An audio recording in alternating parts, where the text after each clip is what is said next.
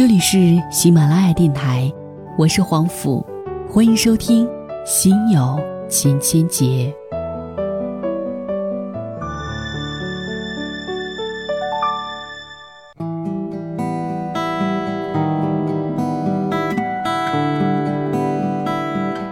欢迎收听由喜马拉雅独播的《心有千千结》，我是黄甫，白王的黄，杜甫的甫。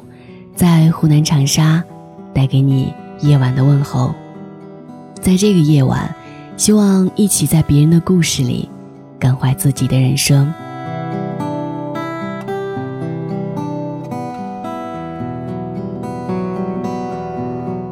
结婚十年，我跟你很严肃的谈一谈婚姻这个话题。文章来源于卓木先生。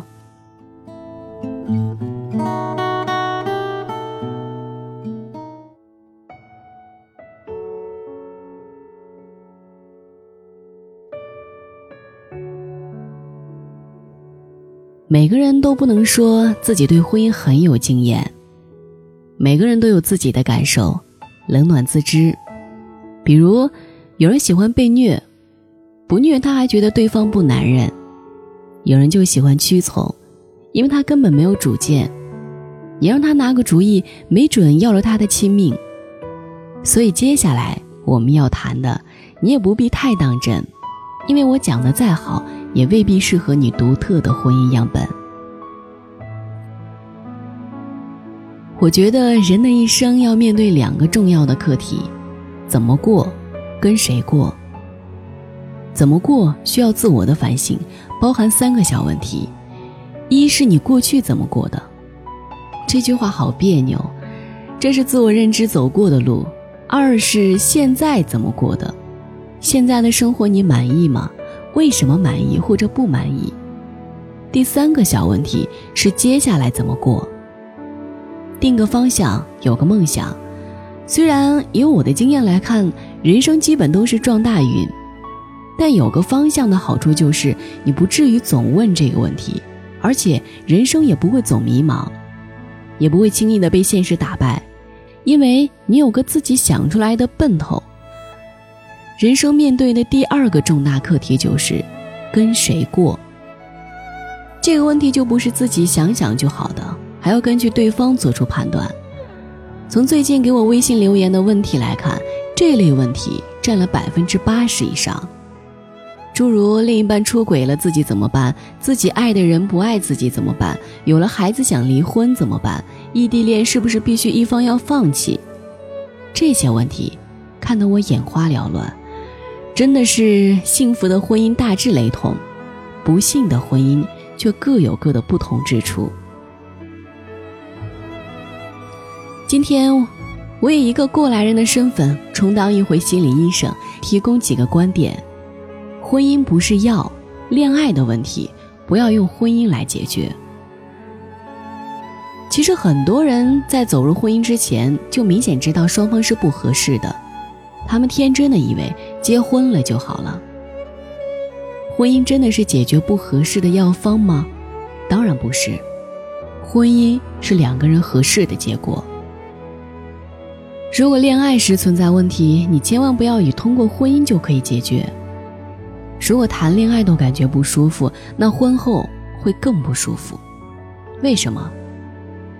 因为婚姻后会放大这种痛苦，比如洗碗、做饭、拖地、整理房间，做这些鸡毛蒜皮的事情都会放大两个人的矛盾。任何一段凑合的婚姻，最后都会演变成一段悔不当初的未来。如果恋爱中你无法从对方那里发现自己的美好，那婚后定会是魔兽争霸的噩梦。还有一个很傻的想法是。婚姻过不下去了，那就生个孩子解决吧。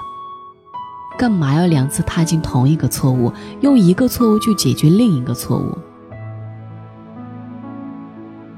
婚姻，什么叫合适？什么叫不合适？世界上又没有完全匹配的人，对啊，所以追求的应该是合适，而不是完美。这个世界上不可能给你准备好一个人全方位匹配。情投意合，严丝合缝，身上闪耀着你所有期待的特质，做梦吧。我倒是相信这世界给你准备好了一个毛坯人，等待你去装修。只要长得基本符合期待，脾气大体喜欢，生活习惯大致不冲突，接下来就考验你化腐朽为神奇的能力了。总想换房，大部分人没这个本钱啊。那么问题来了，这个毛坯恋人至少得有承重墙吧？我认为有三个承重墙非常重要。一是价值观，不要扯什么世界观、人生观，太大太遥远，过日子用不到这个。价值观才是朝夕相处的关键，也是对事物的基本道德判断。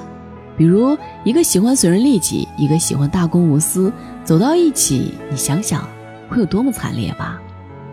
二是做爱的感受，一个性饥渴，一个性冷淡，就非常难办。总有人试图把爱与做爱分开，没必要啊。本来做爱就是爱情的一部分啊，两个人爱到深处自然想缠绵。见过不少婚姻出问题，都是做爱延伸出来的矛盾。三是生活习惯，一个凌乱美，一个洁癖地，那就非常麻烦，否则真的会细节打败爱情。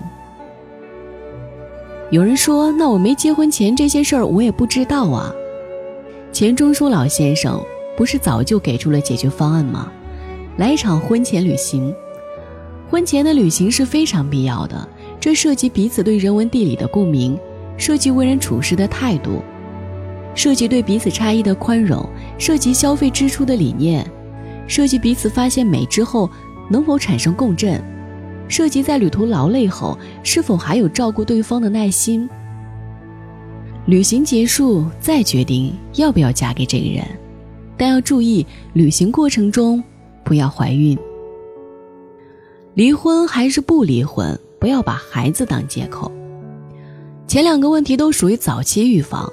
有人说：“那我结婚了后发现不合适，我该怎么办？”毕竟我们有个孩子，孩子是无辜的，好吗？不要总让孩子来做你的理由和借口。我并不认为婚姻维持久就是好，我也不嘲笑那些和平离婚的夫妻们。相反，有时我钦佩他们的勇气。我有一位朋友，跟老公从决定离婚到办完手续两个小时搞定，然后自己带着孩子从北京搬到了上海。我问他怎么想的，他说：“单亲家庭总比每天吵架的氛围好，而且爱已经没有了，我为什么要把自己的余生这样熬下去？”而且我发现一个有趣的现象。往往一个男人说要离婚，拖拖拉拉好几年了都没有实际行动，反而是一些女人要决定离婚，真的是快刀斩乱麻。可能男人怕分财产吧，也可能女人真的是爱情的生物，没爱了，真不能凑合。我还有个朋友，离开了工作十年的公司，也结束了五年的婚姻，只身带着三岁的孩子从南方去了北京。租房子、找幼儿园、找工作，重新拼搏。我问他，是什么让你做出这么有勇气的决定？他说：“人生太短，还有很多事情没有尝试。如果不试一把，我肯定会后悔。”我问：“不累吗？”他说：“自己愿意就不累，虽然比之前忙了点儿，但特别充实。”我瞬间被他励志了。习惯就好，一切都是自己的选择。有人说，你说起来简单，但是我听过很多道理，依然离不了婚啊。这也是一种生活态度。很久之前我就写过这样的一篇文章，叫做《人生中的选择》，有兴趣的朋友可以找出来看一看。人生就是自己的选择，然后自己负责。也有人觉得，虽然我很想离婚，但我就是不离婚，就不离婚，那就不离呀。法律又没有这规定。也见过很多夫妻打打闹闹一辈子，最终也过得不错啊，这也是一种生活态度啊。还是我讲的第二点，底层结构没问题，凑合着过也挺好。我也没觉得结婚这十年后每天都浪漫浪漫，每天都惊喜连绵，更多的感觉是习惯了。因为习惯了，所以能接受彼此无关紧要的差异。维系婚姻的关键，制造小浪漫。那婚姻该如何维系呢？我自己的体验是，有事儿没事儿多制造点快乐。苦中不仅要做爱，还要做乐，给婚姻生活制造一点小情趣。小快乐、小情绪、小惊喜是让婚姻保鲜的秘诀。为什么要费这个心呢？因为要过一辈子啊！讨好对方，就是不跟自己过不去。这句话说的有多好？脾气相投是关键，长相是浮云。最后再说一点，总有人问我要跟一个长得好看的人结婚，还是脾气相投的人结婚？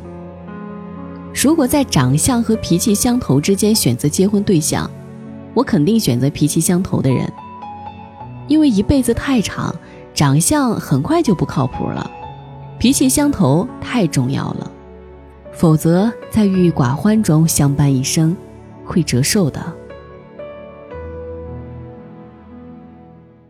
You dreamed I was